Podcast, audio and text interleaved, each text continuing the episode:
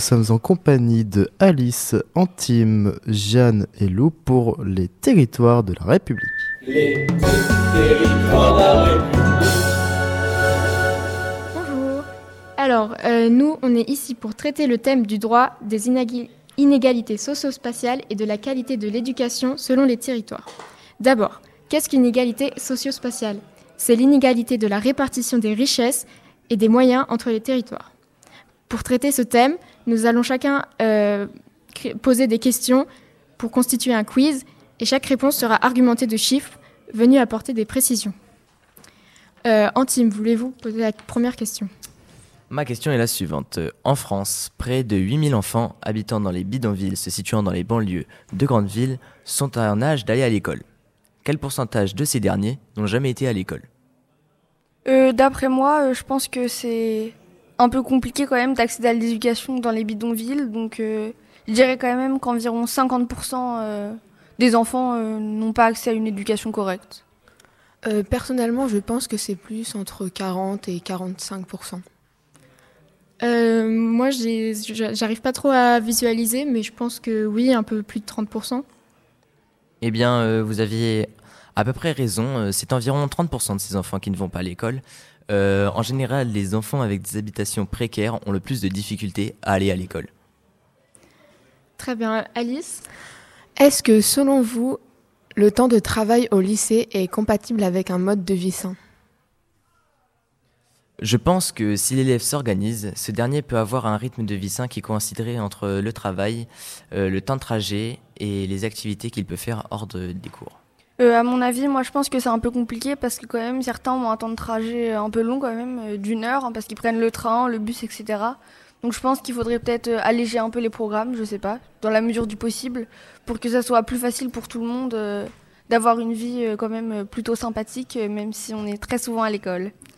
moi personnellement, je pense que ça dépend des élèves. Il y en a qui arrivent à tout gérer sans trop avoir de problème, mais je pense pas que le système scolaire il soit adapté à tout le monde. Et euh, je pense que les horaires devraient être un peu euh, réduits pour qu'on ait le temps de rentrer chez nous, se mettre à travailler et un peu de temps pour nous. Euh, comme vous l'avez dit, beaucoup d'élèves n'arrivent pas à avoir un rythme de vie sain entre les horaires du lycée qui peuvent être tardifs et les trajets qui pour certains sont très longs. Et le temps de travail personnel qui peut être aussi assez conséquent. beaucoup d'élèves se retrouvent vite submergés. Alors bon, moi j'ai une question un peu pointilleuse quand même. C'est un peu compliqué de répondre à cette question, mais Pensez-vous que l'accès aux études supérieures est facilité selon notre territoire depuis la mise en place de Parcoursup? Euh, Personnellement, je me suis jamais vraiment renseignée sur ce sujet et euh, c'est encore un peu abstrait pour moi, mais de ce que j'entends, pas vraiment. Beaucoup se plaignent de ne pas avoir de formation, en partie à cause des critères qui prennent en compte euh, la localisation et l'académie où on habite. Moi, j'ai également aussi eu beaucoup de remarques négatives. J'ai entendu dire que ça facilitait pas l'accès aux éducations et que surtout dans les zones rurales, comme il y avait moins d'établissements dans les secteurs. Euh, personnellement, j'ai entendu dire que certains étudiants se retrouvent sans formation à cause de leur localité d'établissement. En effet, les établissements qui sont les plus reculés ont souvent moins de moyens pour organiser euh, des options et des activités extrascolaires, ce qui est favorisé sur Parcoursup. Donc euh, en conclusion, euh, je vois quand même que vous ne trouvez pas que Parcoursup soit un réel atout pour l'accès aux formations supérieures. Et je pense que vous avez bien raison. Par exemple, euh, ce 15 juillet dernier, 117 000 candidats n'avaient pas reçu de proposition d'acceptation dans un établissement proche de CESE ou adéquat. Et puis par exemple aussi les critères de sélection ils sont de plus en plus pointus. Donc comme l'a dit Antime, ça peut être compliqué si on est dans un petit lycée. On n'a pas beaucoup de, projets à valoriser sur notre dossier.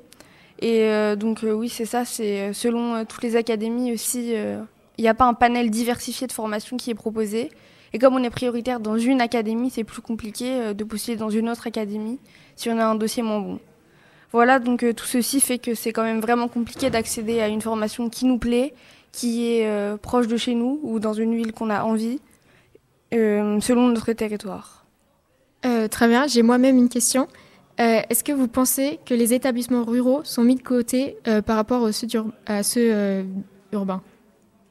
Personnellement, je pense que ceux-ci sont lésés par rapport à l'argent et aux infrastructures mises en place. Moi aussi, bah, comme l'a dit Antime, je pense que il y a moins de budget qui leur est attribué, donc c'est plus difficile de mettre en place des actions.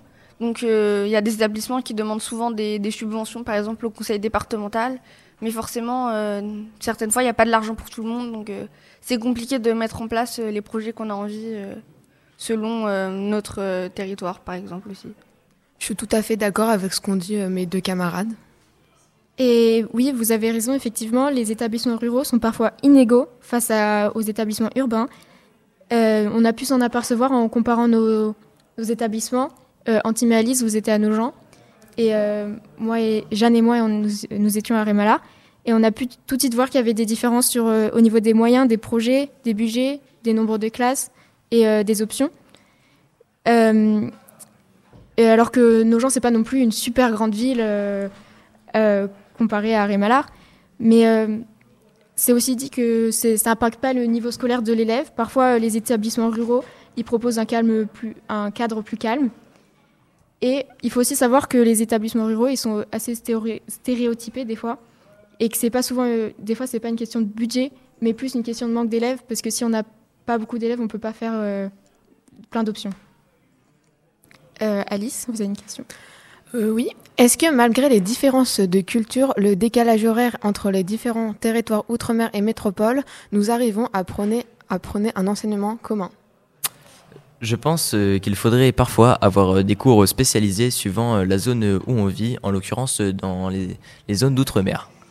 moi, je pense que c'est une erreur de vouloir proposer absolument un enseignement commun parce que même si, si on est sous une même république, on n'a pas du tout les mêmes enjeux. Par exemple, je pense qu'il serait judicieux d'apprendre euh, les langues euh, régionales.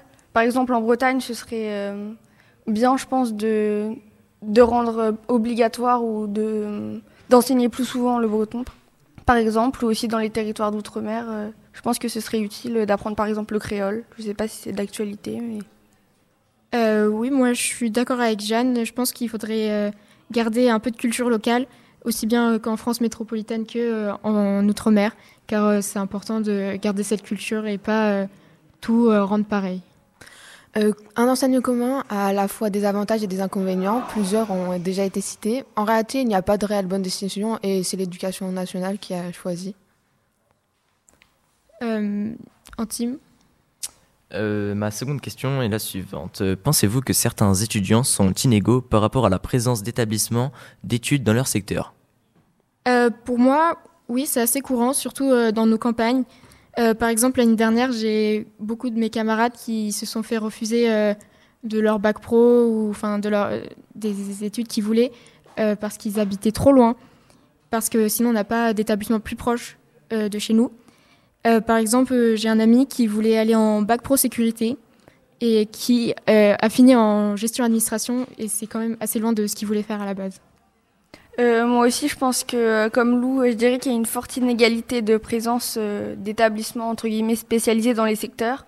Comme elle l'a dit, je pense que c'est aussi compliqué d'accéder à une section spéciale ou un bac pro spécial selon, selon ce qu'on veut faire. Et ensuite aussi, je pense que de nombreux établissements, ils se trouvent dans les métropoles.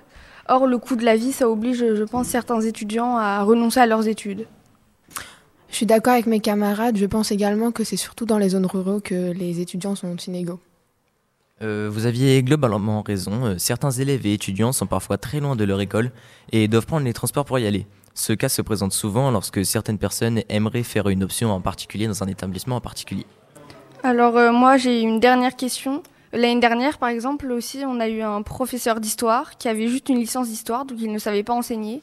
Donc c'était un peu embêtant quand même parce qu'on avait le, brevet donc en troisième. On l'a eu pendant trois mois et il faisait des cours que prendre des notes alors qu'on était en troisième. Donc euh, bon, euh, voilà. Et alors qu'il y a plein de professeurs qui tentent les concours sans se faire accepter.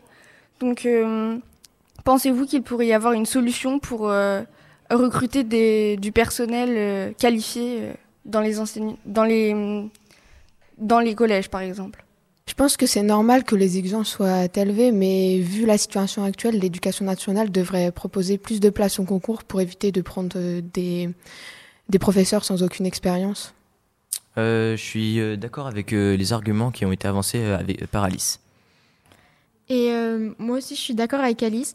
je trouve qu'il n'y a pas de raison que certains territoires aient des professeurs moins qualifiés que les autres en raison d'un manque de personnel je pense qu'il faudrait réduire les exigences. Effectivement, euh, c'est vrai que, comme vous l'avez dit, les exigences, elles sont assez élevées et les places ouvertes, elles sont moindres. Donc, euh, à l'issue du concours, euh, je dirais qu'il faudrait ouvrir, plus de places pour permettre de combler les, les, places de professeurs manquantes. Par exemple, à la rentrée 2022, il manquait 4000 professeurs. Mais le problème, il n'est pas connu partout. Par exemple, dans l'académie de Rennes, il n'y a presque aucun manque, alors qu'en région parisienne, comme dans l'académie de Créteil, par exemple, il manque beaucoup, beaucoup de professeurs. Euh, très bien, merci pour vos questions. Euh, donc, en conclusion, les inégalités socio-spatiales liées à l'éducation sont présentes partout entre les territoires ruraux, urbains et ceux d'outre-mer. Les inégalités euh, sont de plusieurs types.